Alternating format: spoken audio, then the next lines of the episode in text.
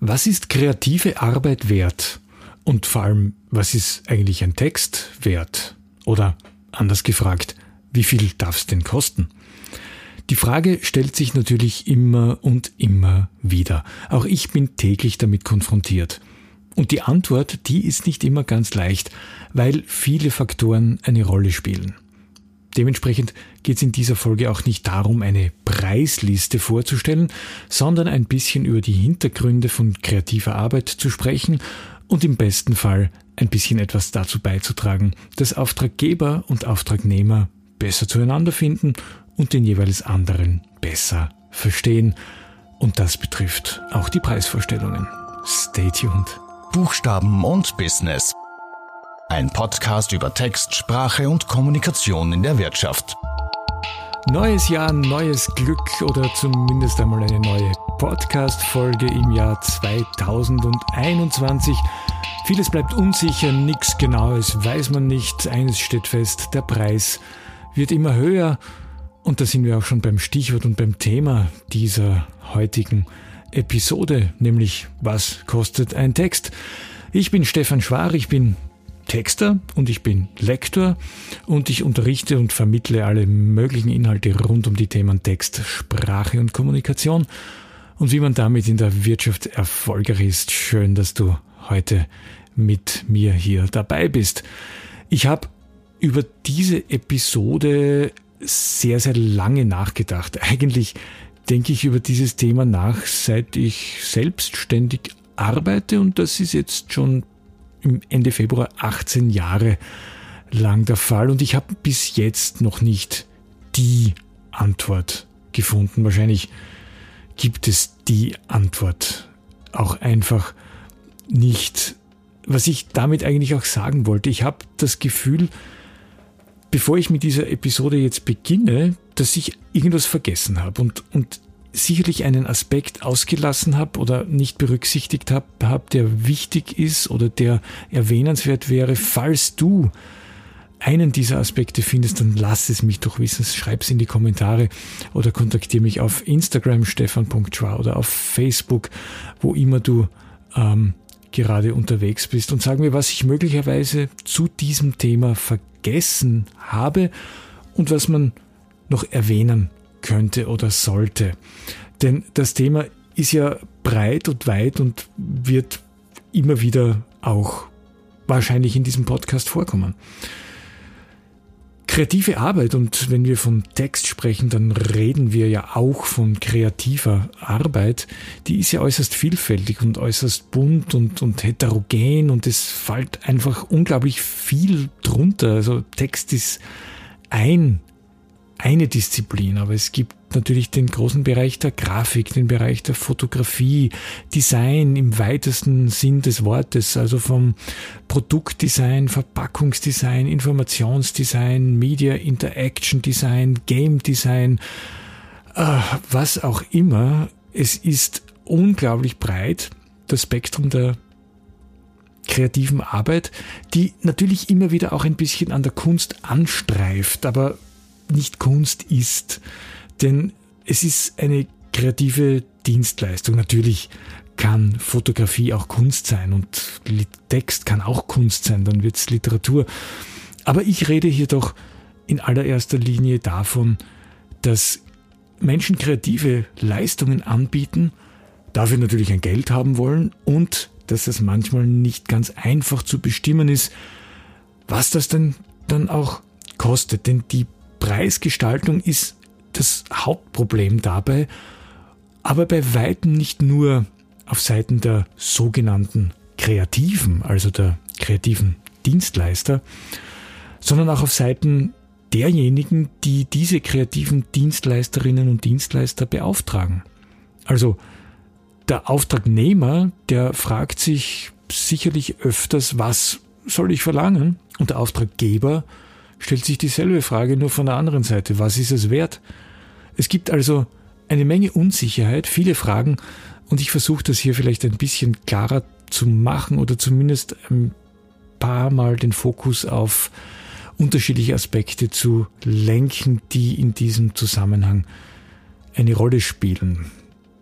Was interessant ist, ist, dass die Vorstellungen von kreativer Arbeit ja manchmal sehr diffus, sehr ungenau sind und vielleicht auch ein bisschen eigenwillig oder, um nicht zu sagen, seltsam sind. Es entsteht oft der Eindruck oder viele Menschen glauben, dass der Fokus bei kreativer Arbeit auf Kreativität liegt. Aber er liegt tatsächlich auf Arbeit. Man will ja davon leben. Es ist ja echte Arbeit, die man anbietet. Dass es kreativ ist, ja, das ist ja selbstverständlich. Kreative Arbeit muss ja kreativ sein. Sie kann ja gar nicht anders sein, weil sonst wäre sie ja keine kreative Arbeit. Das erinnert mich an eine Erfahrung, die ich vor allem zu meiner Anfangszeit sehr oft gemacht habe, wenn ich gesagt habe, ja, ich bin Texter und erklärt habe, was ich da so mache und dass ich da halt schreibe und dass das Leute auch tatsächlich bezahlen. Und sehr oft bin ich dann gefragt worden, ja, aber da muss man schon auch kreativ sein, oder? Ja, natürlich, da muss man auch kreativ sein, da muss man richtig kreativ sein, aber das ist Teil des Jobs. Das gehört einfach dazu. Man fragt ja den Marcel Hirscher oder wen auch immer auch nicht, ob er sportlich ist. Es ist einfach selbstverständlich. Deswegen liegt der Fokus schon auf dem Thema Arbeit. Und die kreative Arbeit ist ja natürlich, wie ich gesagt habe, per se kreativ. Aber wenn man davon leben will, dann muss man sich dessen bewusst sein, dass es Arbeit ist und dass diese Arbeit einen Preis hat. Aber welchen eben? Und da sind wir schon beim nächsten Problem. Viele kreative Menschen, die tun sich ja schwer mit dem Unternehmerischen. Das bereitet vielen Schwierigkeiten und ich verstehe das sehr gut, weil ich habe diese Erfahrung auch gemacht. Ich hatte auch keinen Plan zu Beginn, was meine Arbeit eigentlich wert ist und wie viel ich dafür verlangen darf und was das jetzt wirklich kosten darf und wie etc. etc. Und ich zweifle bis heute manchmal daran, wenn ich mir nicht ganz sicher bin. Natürlich im Laufe der Zeit, man sammelt Erfahrung und kann besser damit umgehen, aber ich höre das natürlich auch des Öfteren aus kreativen Branchen, dass Menschen oft nicht wissen, was sie jetzt wirklich genau verlangen sollen. Und wir sind wieder beim selben Problem. Auf, auf der anderen Seite wissen sie es ja auch nicht. Oder sehr oft nicht. Also kann man gleich ganz offen darüber reden. Doch dazu ein bisschen später noch etwas mehr. Fest steht, es gibt keine Norm, es gibt keinen Katalog mit Preisen, es gibt keine Preislisten, die aktualisiert werden oder Index angepasst werden, so wie es bei großen Unternehmen, in welchen Bereichen auch immer der Fall ist, weil kreative Arbeit vielleicht auch ein bisschen anders funktioniert. Es gibt, ich weiß gar nicht, ob das stimmt, dass sie anders funktioniert, aber in der Regel sind die, die Rahmenbedingungen vielleicht ein bisschen anders, als es bei anderen Branchen der Fall ist. Aber dazu vielleicht ein bisschen später noch ein bisschen mehr. Es, es gibt Preisempfehlungen, wenn jemand auf der Suche ist nach kreativen Leistungen und wissen möchte, was das kostet. Von Interessenvertretungen, beispielsweise vom Public Relation Verband Austria, gab es jahrelang eine Preisempfehlung. Ich weiß im Moment gar nicht, ob es die noch immer gibt ähm, äh, oder ob die immer noch einsehbar ist, weil eben die, die, diese Preislisten haben ja keinen normierenden Charakter. Das ist ja nicht der Preis. Es ist ja nicht so, dass das so und so viel kostet, weil es ein Naturgesetz ist. Es ist alles unterschiedlich und es gibt auch geografische Unterschiede. In großen Metropolen ist das Preisniveau höher als in kleineren Städten und oder auch in ländlichen Regionen. Und was übrig bleibt, ist, dass alles Vereinbarungs- und Verhandlungssache ist. Und das liegt jetzt manchen mehr und manchen weniger. Und wenn dir das weniger liegen sollte, sollte dann, ja, dann macht dir nichts draus. Ich bin auch nicht der allergrößte Verhandler und habe damit auch immer wieder Schwierigkeiten gehabt oder habe sie zum Teil bis heute noch. Und die Unsicherheit, ich kann es nur noch einmal erwähnen, betrifft auch die, das Gegenüber, also die Auftraggeberseite. Aber ich möchte mal einen kurz, kurzen Blick darauf werfen, wie Texter ihre Leistungen eigentlich kalkulieren. Wichtig ist, dass es für alle, für jede Art von Leistung, für jede Art von kreativer Leistung, also egal ob jetzt da Text, Grafik, äh, Design, Agenturleistungen, Werbung, PR, Kommunikation, dass es ein Briefing gibt, also eine kurze Vorstellung oder eine kurze Besprechung dessen, was man eigentlich gerne hätte auf Auftraggeberseite und was man machen soll auf Auftragnehmerseite. Und da wäre es natürlich gut, wenn man alles relativ genau definieren würde, sofern dies möglich ist. Denn wenn man das nicht tut, dann entspinnt sich oft so ein symptomatischer Dialog, der klingt dann so. Der Auftraggeber fragt, was kostet das, was kostet das ungefähr? Und der Auftragnehmer antwortet, ja, das kann man nicht so sagen. Ja, da ist man dann, wenn man das Briefing nicht genau durchführt. Gut ist jedenfalls, wenn man als Texter dennoch zumindest einen Richtwert relativ schnell sagt. Das funktioniert natürlich gut bei kleineren Texten. Größere Projekte müssen klarerweise auch genauer kalkuliert werden und da braucht man auch ein bisschen Zeit und möglicherweise auch noch mehr Informationen, als der Auftraggeber vielleicht glaubt, dass man braucht. Also drüber reden ist wirklich absolut unerlässlich.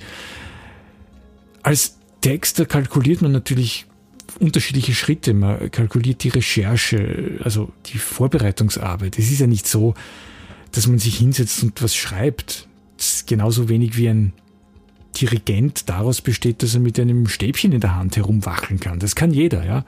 Es geht darum, dass man, dass man sein Thema versteht, dass man viel drüber liest, dass man ein Gefühl dafür bekommt. Und da ist die Recherche, also diese vorbereitende Arbeit natürlich wichtig und da fließt logischerweise auch sehr viel Zeit hinein. Ein Text an sich, zwei Seiten Text, wenn ich die abtippe, mein Gott, das ist in ein paar Minuten geschrieben, ja, wenn man tippen kann, was, was ich überhaupt nicht kann. Vielleicht sollte ich das noch einmal lernen.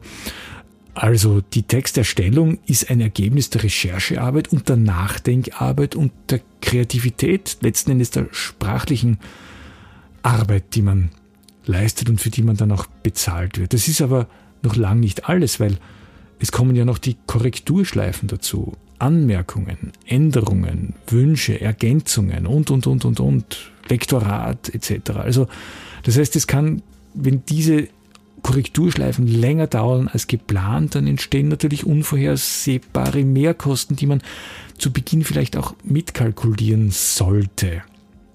Generell gibt es bei der Kalkulation so zwei große Möglichkeiten. Also man kann Leistungen pauschal anbieten. Es bietet sich an bei kleineren Texten, die absehbar sind.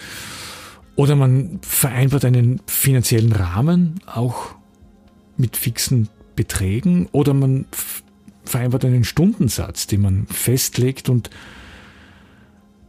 den man idealerweise dann von bis angibt. Also ich brauche für die und die Arbeit zwischen Hausnummer 12 und 15 Stunden und ich biete die Stunde dann um so und so viel äh, Euro an. Und verrechnet wird klarerweise nur das, was wirklich geleistet wird. Aber was kostet dann eben diese Stunde eigentlich, von der ich jetzt schon geredet habe. Und ich habe zu Beginn gesagt, ich will hier keine, keine Zahlen nennen, weil das nicht der Ort ist, glaube ich. Und ich habe auch keine Preise auf meiner Homepage, weil man alles individuell ausmachen sollte, glaube ich zumindest. Was mir dabei hilft, und das tut es jetzt auch schon seit langer, langer Zeit, das ist die Orientierung an dem, was Handwerker kosten. Handwerkspreise sind einsichtig und, und auf, äh, liegen auf, die sind, sind keine Geheimnisse.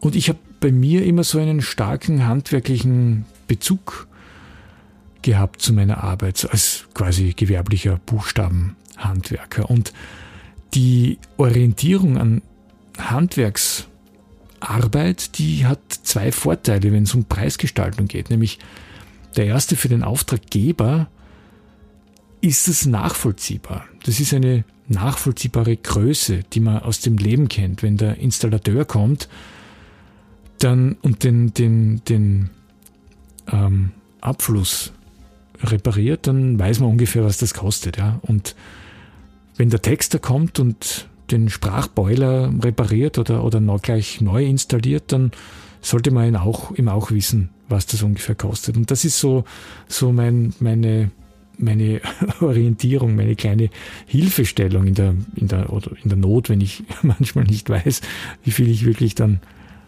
kalkulieren soll. Und der Vorteil für den Auftragnehmer, also für den kreativen Dienstleister, ist, man kann sich damit eine gewisse Angemessenheit der eigenen Leistung sichern. Und das ist deswegen wichtig, weil es ja ein gar nicht so kleines Problem gibt in dem Bereich der kreativen Leistungen, nämlich das Preisdumping. Und das ist jetzt natürlich kein Lohn- und Sozialdumping von grenzüberschreitenden Dienstleistungen oder ähnliches, sondern es ist eher ein, ein, ein Preisdrücken, das manchmal einen ziemlich bedrücken kann, wenn man davon erfährt, wenn Aufträge ausgeschrieben werden, aber ähm, nicht in dem Ausmaß honoriert werden, wie man sich das als anständiger Buchstabenhandwerker auch erwarten kann. Das höre ich des Öfteren im Kollegenkreis und das spiegelt ja eigentlich manchmal auch diese Unsicherheit wieder, was diese kreative Leistung denn wert ist. Ja, ich manchmal geht es einfach nur darum, das Billige möglichst, das Billigste möglichst schnell zu bekommen. Aber Qualität ist halt immer auch so eine Preisfrage und es setzt sich dann eigentlich schon das durch, was auch einen gewissen Qualitätsanspruch hat und nicht nur am billigsten ist. Und die Texter oder Texterinnen und Texter haben da ja auch einen gewissen Vorteil, weil zum Beispiel diese Arbeit ja auch ähm, nicht so leicht so auslagerbar ist. Das heißt, das, da kann man nicht einfach irgendjemanden schnell damit beauftragen, der das schnell mal macht, irgendwo sitzt und dafür vielleicht dann in der Stunde 10 Euro bekommt. Jetzt habe ich doch eine Summe genannt, aber um 10 Euro geht es natürlich nicht. Da, das, das, das, ist, das ist klar, ja, denn der, die, die Textarbeit, die passiert natürlich in, in, in, in persönlicher Bekanntschaft meistens, in, in, in Kooperation, in, in gemeinsamer Arbeit miteinander, weil es eben eine, eine wichtige Arbeit ist, eine zentrale Arbeit ist, die, die äh, letzten Endes eine große Bedeutung hat, weil die sprachliche, der sprachliche Auftritt nach außen, der ist wichtig, auch wenn man das nicht glauben mag immer. Was ist wichtig? um zum Ende zu kommen. Wenn es um dieses Thema Preisgestaltung geht. Wichtig ist eine Transparenz, eine oder sagen wir auch eine Nachvollziehbarkeit herzustellen. Was kostet warum, wie viel? Das Problem ist ja immer die Messbarkeit. Wir wollen ja alles immer messen und alles immer ganz genau wissen, weil man glaubt, dass man dann ganz viel Kontrolle über etwas hat und ganz durchsichtig ist und so weiter. Verstehe ich ja. Ist bei kreativer Arbeit ein bisschen schwierig. Ich sag's, wie es ist. Transparenz heißt aber in weiterer Folge dann nicht zu sagen, ein Zeichentext kostet jetzt so und so viel Cent. Es heißt, den Aufwand für die Arbeit preislich so festzulegen, dass es nachvollziehbar ist. Und für den Auftraggeber auch wirklich überzeugend ist und damit auch der Eindruck entsteht, ja, das ist richtig so, das ist gut, das ist es wert, das bin ich bereit dafür auszugehen. Sicher, man kann, und jetzt sage ich noch einmal einen fiktiven Stundensatz, also man kann die 10 Euro, die ich vorher genannt habe, die sind natürlich genauso fiktiv. Man kann natürlich als Texter einen Stundensatz mit 350 Euro oder 500 Euro festlegen. Ja, wenn man das bezahlt bekommt, super. Aber großartig, dann hat man den Top-Kunden an der Angel. Aber das wird zu 99 Prozent eher weniger spielen, weil das ist einfach nicht das Preisniveau, in dem man sich auch hier bewegt. Also Transparenz im Sinne von Nachvollziehbarkeit ist wichtig und auch Offenheit bei den Vorstellungen. was, was erwarte ich mir als Auftraggeber, aber auch als, als, als Dienstleister auf beiden Seiten. Und wenn es Unsicherheit gibt, dann kann man die ja auch ansprechen, ebenfalls auf beiden Seiten. Also ich, ich mache das dann wirklich auch immer so, dass, dass ich, wenn ich mir wo nicht sicher bin oder wenn, wenn beispielsweise Briefings oder Projekte noch so vage sind, Menschen dann aber, aber trotz allem für ihre eigene Kalkulation ein, eine ungefähre Schätzung brauchen, dann sage ich auch, war es jetzt schwierig für mich, weil ich halt zu wenig Angaben drüber habe und, und nicht viel genug drüber weiß und diese Unsicherheit offen zu thematisieren ist kein Zeichen der Schwäche, sondern ja, das zeigt eher auch, dass man, dass man, ja, dass man dann ja das nachbessern kann, wenn man es genauer weiß, also wenn das Projekt genauer definiert ist. Und eins hilft mir immer, wenn ich mir nicht sicher bin, wie ich die Frage, was kostet es, beantworten soll, dann frage ich meist, stelle ich meistens die Gegenfrage, was ist es Ihnen oder dir wert? Und da kommt man dann eigentlich recht schnell auch auf, auf, auf, auf einen gemeinsamen Nenner, weil auch wenn man unsicher ist auf Auftraggeberseite, man hat ja doch eine gewisse preisliche Vorstellung, dass man sagt, ja, ich will jetzt für dieses und jenes Projekt so und so viel ausgeben, nicht mehr und nicht weniger. Ja, das war's zum Thema Preisgestaltung. Was kostet ein Text? Wie gesagt, falls du es bisher geschafft hast, dann danke, dass du dabei warst.